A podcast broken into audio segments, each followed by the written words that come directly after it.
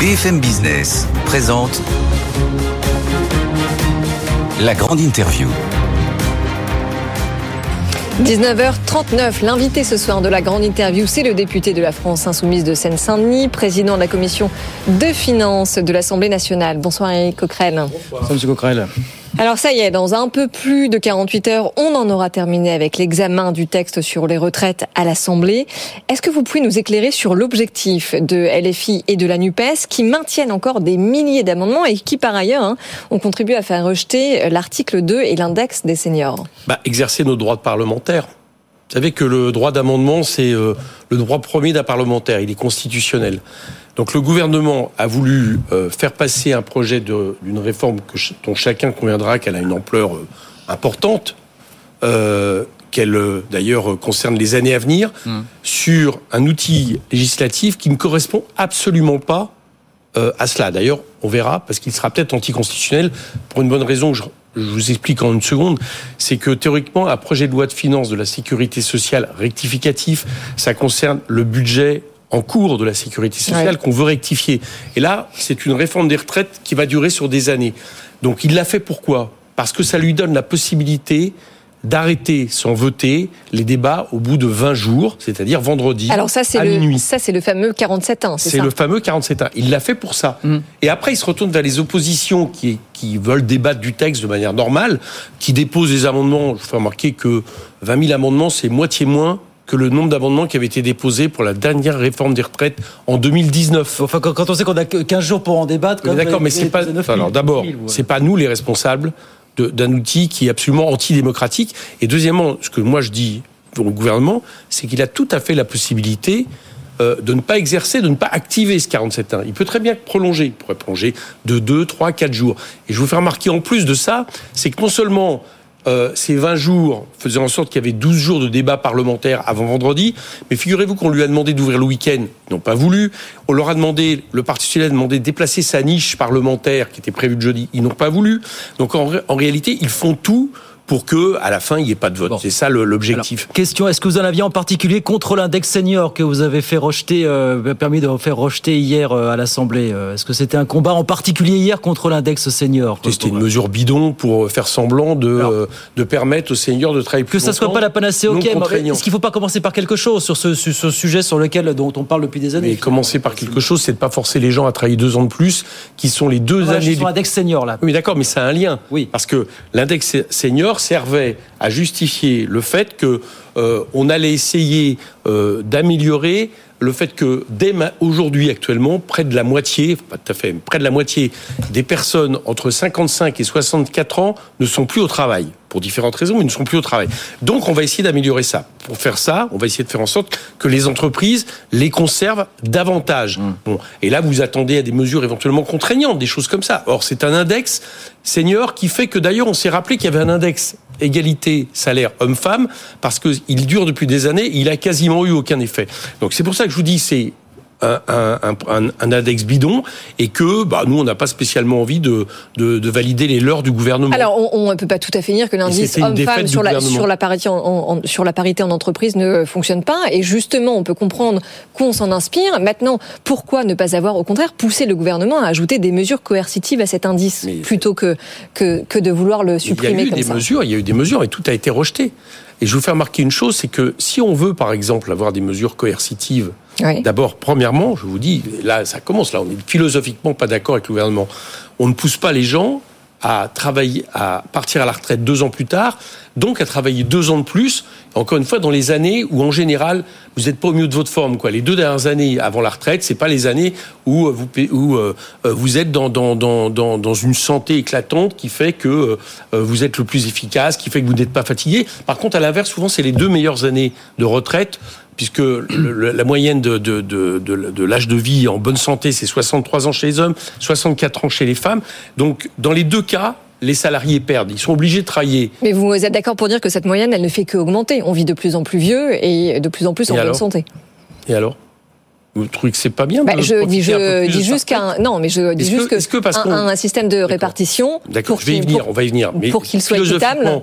philosophiquement- est-ce que ça vous pose un problème que les personnes, notamment en carrière longue, du fait justement Bah, si que on, la durée si de vie, si- la si durée on a vie- un, souci de déficit et que tout, Alors, tout repose non, sur les actifs et qu'on laisse une dette aux générations pas- futures, évidemment que ça pose un problème. On puisse bénéficier de, de, de quelques années en plus et si possible en bonne santé, c'est toute la question, à la retraite. Voilà, moi je l'assume. Je pense que le progrès humain, c'est à la fois un travail pour tous, ça c'est important, le droit à un travail pour tous, mais en même temps le fait surtout pour les, métiers difficiles, les métiers pénibles, qui sont la très grande majorité des métiers dans ce pays, à la fois euh, de, de faire en sorte que bah euh, on est on est un temps de repos, on est un temps où on fait d'autres activités euh, plus importantes parce qu'on l'a gagné avec la productivité qui augmente, parce qu'on l'a gagné en produisant des richesses toujours plus importantes.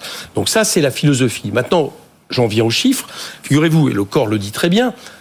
Les- Alors le corps dit beaucoup de choses, mais oui, allez-y. mais non, non, il y a une chose qu'il répète, qu'il a répété encore au Sénat et que le président, son président avait répété devant moi à l'audition que j'avais organisée à l'Assemblée. Il explique que les retraites ne coûteront pas plus cher. D'accord, il n'y aura pas plus de dépenses pour les retraites en 2030, etc. Même elles vont fléchir à partir, selon les scénarios, 2035, 2040, mais elles vont finir par fléchir. Sur la base d'hypothèses qui sont un peu bidons aussi, pardon, hein, quand même. Hein. Euh, bon Hypothèse de pas, croissance. c'est les hypothèses. Que le corps Ah, reprend les hypothèses de ah, croissance du gouvernement, gouvernement? alors. Oui, oui, non, Parce que c'est le gouvernement qui a, qui a expliqué 4,5% de chômeurs, c'est le gouvernement. Qui y croit? Vous y croyez, vous, Monsieur Coquerel Je sais pas. C'est- Ah, bah, voilà. Attendez, le gouvernement nous fait des nous, nous fait des prévisions où il a imposé plusieurs, on y reviendra, plusieurs paramètres et vous me dites elles sont bidons. Alors si elles sont bidons, de quoi parle-t-on Je suis d'accord avec vous. Et ce vous avez raison de souligner, c'est que vous avez une excellente tribune euh, aujourd'hui dans le journal Le Monde euh, du démographe Lebrac qui conteste les chiffres en termes démographiques Voilà. et qui dit que les scénarios sont même très certainement trop pessimistes Bien sûr. etc. Mais je reviens quand même sur ce que dit le corps. Le- le- le- Admettons même que ce qui est annoncé en termes de déficit soit exact. Ce que dit le corps, c'est que les dépenses en termes de pourcentage du PIB ne coûteront pas plus cher. Le problème, ce sont les ressources. Eh bien justement, parlons-en.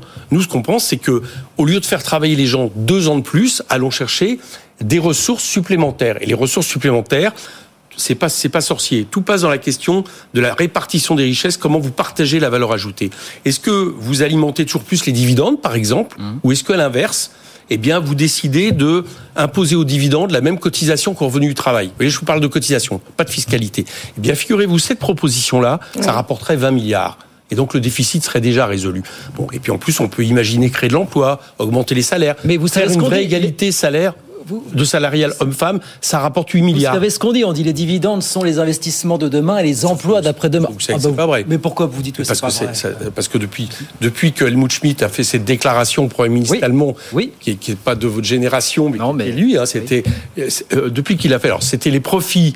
euh, les profits d'aujourd'hui sont, Sont les euh, investissements de emplois demain. les- sont- Les investissements de demain Bon, et les emplois voilà. d'après-demain. Sauf que ça s'est pas révélé vrai, parce que ça fait 30 ans que le chômage de masse a augmenté dans à peu près tous les pays, et que là, depuis quelques années en France, Mais là, le chômage baisse. Donc ce la réalité n'est pas là. C'est-à-dire qu'on a une explosion des dividendes, dont je rappelle, vos auditeurs le savent sûrement, mais que c'est une, utilisation du profit un peu particulière, parce que c'est pour alimenter uniquement la rente capitaliste. C'est pas, c'est pas pour investir.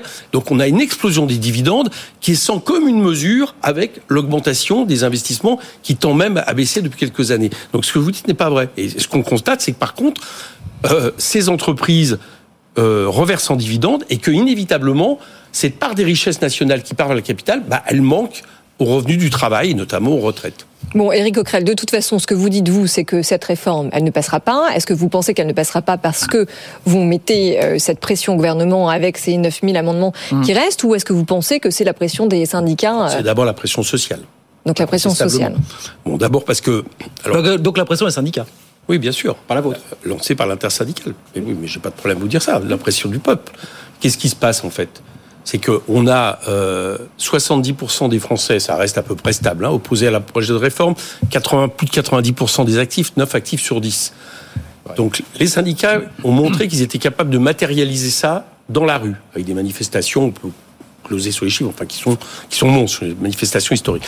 Moi, je ne connais pas un seul gouvernement de la Ve République qui, au bout d'un moment, a tenu face au peuple. C'est-à-dire que quand la démocratie sociale, ça explique, ça exprime quelque chose, et quand vous avez un tel mouvement, euh, bah, il y a le moment où ça bascule. Je pense que ça va basculer à partir du 7 mars. C'est-à-dire l'appel de l'intersyndicale à une grève générale le 7 mars, potentiellement reconductible, c'est de nature, à mon avis, à inverser le rapport de force.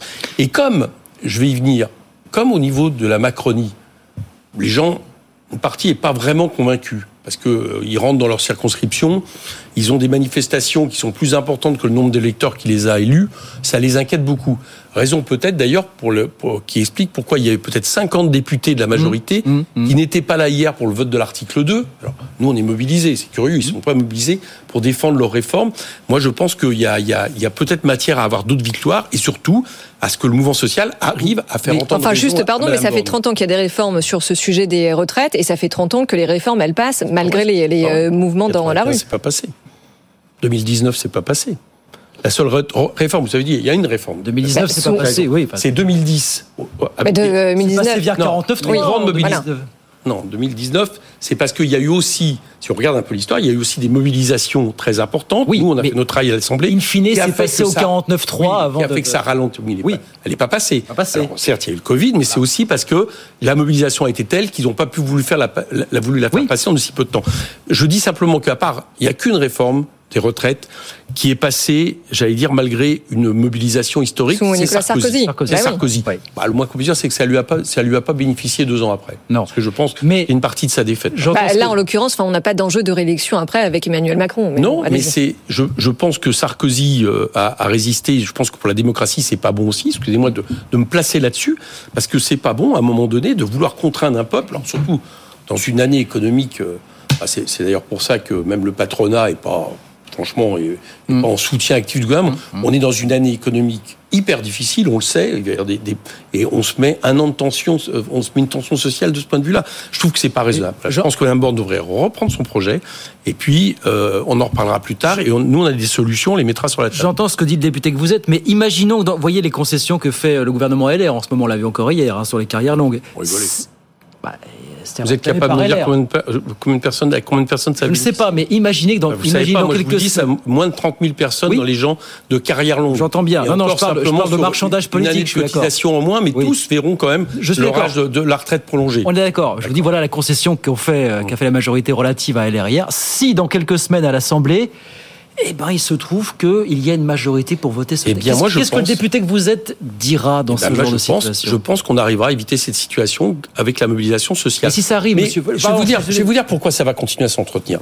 Quand même, on a un gouvernement. Alors, non seulement cette réforme est injuste, moi je suis pas d'accord sur le fait de faire travailler les gens deux ans de plus et de faire toujours quelque part peser euh, le poids de la situation sur les mêmes, c'est-à-dire ceux qui travaillent.